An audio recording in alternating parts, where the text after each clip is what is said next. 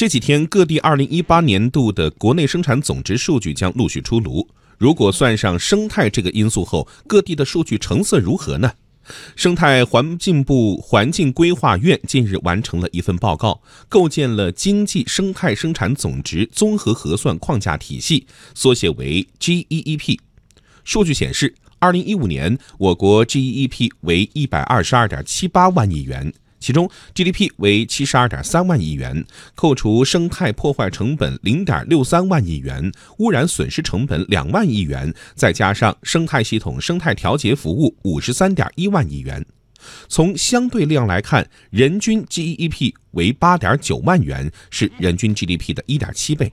其实，关于生态对经济的影响，此前提出绿色 GDP 的概念，将资源耗减成本。环境退化成本、生态破坏成本以及污染治理成本从 GDP 总值当中扣除。不过，国务院发展研究中心资源与环境政策研究所副所长常继文认为，绿色 GDP 对生态服务价值考虑不足，只做了减法，没有做加法。而 GEEP 是一个有增有减、有经济有生态的综合指标。纠正了以前只考虑经济贡献或者生态贡献的片面性。生态环境保护啊，不仅要考虑环境污染的损失、生态破坏的损失，还要考虑加法，就是一些地方环境质量改善了，生态得到恢复了，那么就是有加有减，这个体现它的科学性。二零一五年，我国污染损失成本两万亿元，相当于两个特大城市的 GDP。常继文说：“随着我国绿色发展理念的落实，污染损失成本未来有望得到控制。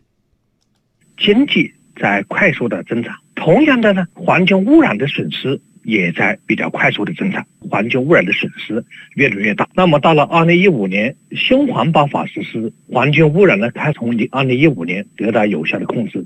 通过二零一五年来的绿色发展，一直到现在，我相信啊，通过科学发展、绿色发展啊。”以后这个数据啊，应该会得到大幅的压缩。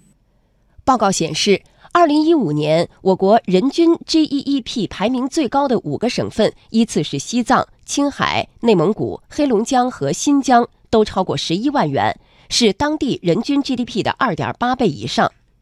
除了黑龙江外，其他四个省区都分布在我国西部地区。属于地广人稀、生态功能突出，但生态环境脆弱敏感的地区。常继文分析，对三十一个省区市进行排名，既要考虑到经济的发展，也要考虑到绿色价值的体现。